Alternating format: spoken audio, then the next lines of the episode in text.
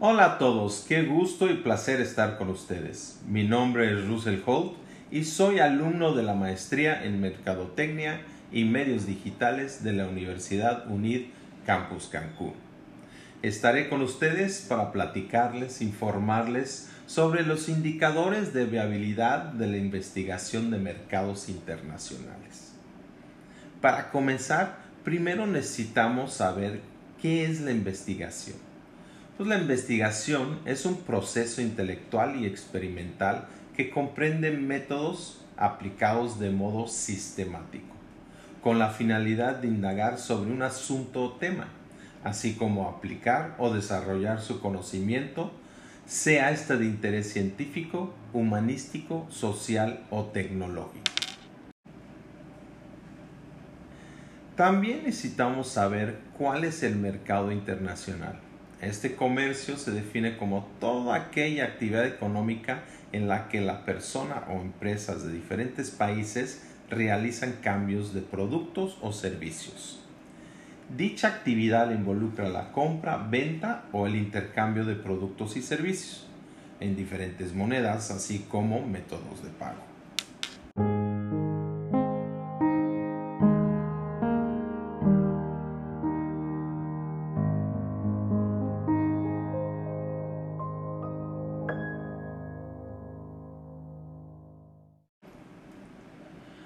Ahora que sabemos qué es la investigación y cuáles son los mercados internacionales, podemos platicar sobre qué es la investigación de mercados. Bueno, esta investigación de mercados es la herramienta fundamental de la mercadotecnia. El éxito que tenga la estrategia de mercadotecnia dependerá de cuánto y cómo entendamos el ambiente de negocios. En este caso lo analizaremos a nivel internacional. Para dar un poco de contexto, la Asociación Americana de Marketing, AMA por sus siglas en inglés, define la investigación de mercados como un enfoque sistemático en el desarrollo y la adquisición para tomar decisiones. Es una actividad planificada y organizada que responde a situaciones específicas y que recopila datos que se conviertan en información relevante. En ocasiones al investigar un mercado nos topamos con limitaciones de diferentes recursos. Por eso es importante establecer una serie de pasos, así como los menciona Philip Cateora en su libro de Marketing Internacional. Pone como punto número uno, hay que definir si hay un problema y establecer los objetivos de la investigación esos objetivos están de acuerdo con la capacidad internacional de la empresa.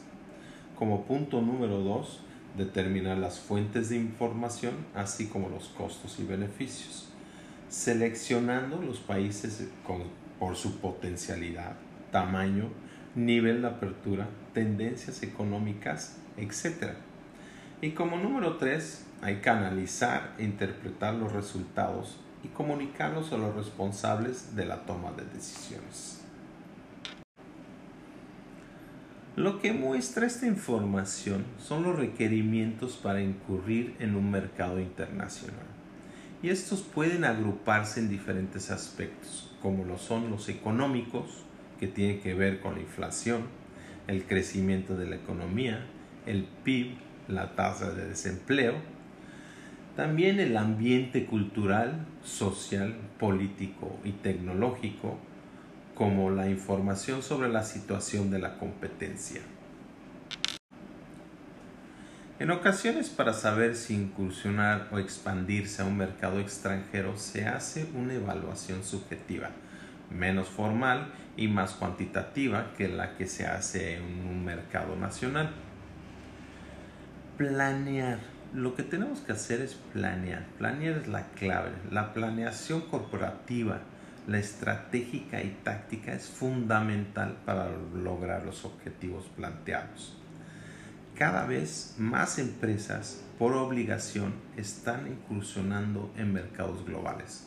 Por tanto, la selección de mercados internacionales se convierte en una decisión fundamental. El alcance se necesita para esta investigación foránea, es imprescindible dado a la incertidumbre que genera lo desconocido. Los ejecutivos de marketing de una empresa se enfrentan a datos que en los mercados internacionales están obsoletos o no son de confianza, de confiabilidad, vamos. El poder compartir estos datos puede ser un problema incluso cuando las mejores empresas de investigación recopilan información de diferentes eventos.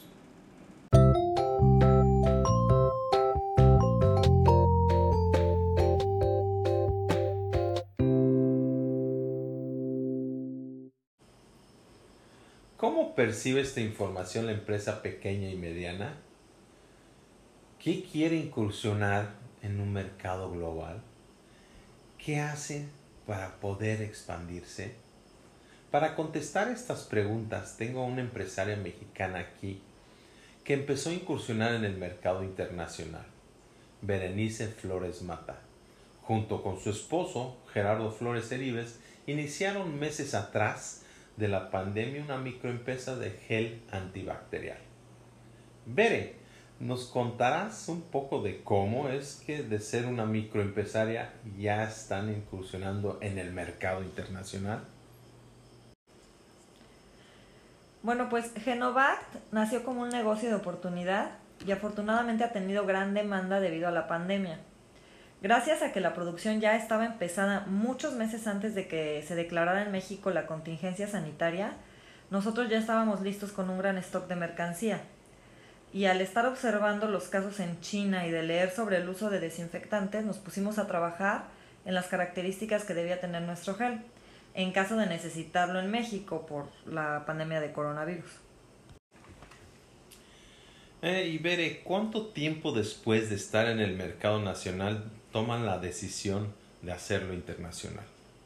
En realidad, todavía estamos en el proceso de investigación de mercados que estás mencionando tenemos un contacto en Estados Unidos que nos mencionó a mi esposo y a mí la posibilidad de exportar el gel. Y nos pusimos como objetivo investigar la viabilidad de hacerlo y efectivamente lo es. Obviamente hubo que hacer mucha investigación, llamadas telefónicas, investigar sobre tratados que tengan más posibilidad en términos de aranceles e impuestos para exportar, permisos de transportación, sellos de garantía del gel, permisos nacionales, en fin, muchos requisitos para hacer que cumplan con las especificaciones de aquí y también con las de allá. Ah, ¿Y ustedes tenían antes de esto algún tipo de experiencia en mercadotecnia internacional? No, de hecho, todo lo que hemos avanzado ha sido empírico, a través de ensayo y error. Ahora que la producción y distribución en México ha ido en aumento, hemos contratado una agencia que nos orienta en determinar si la viabilidad a la que ya llegamos es costeable y de ser así, si el costo-beneficio vale la pena para nuestro producto. Y veré, por último, ¿qué has aprendido de esta experiencia?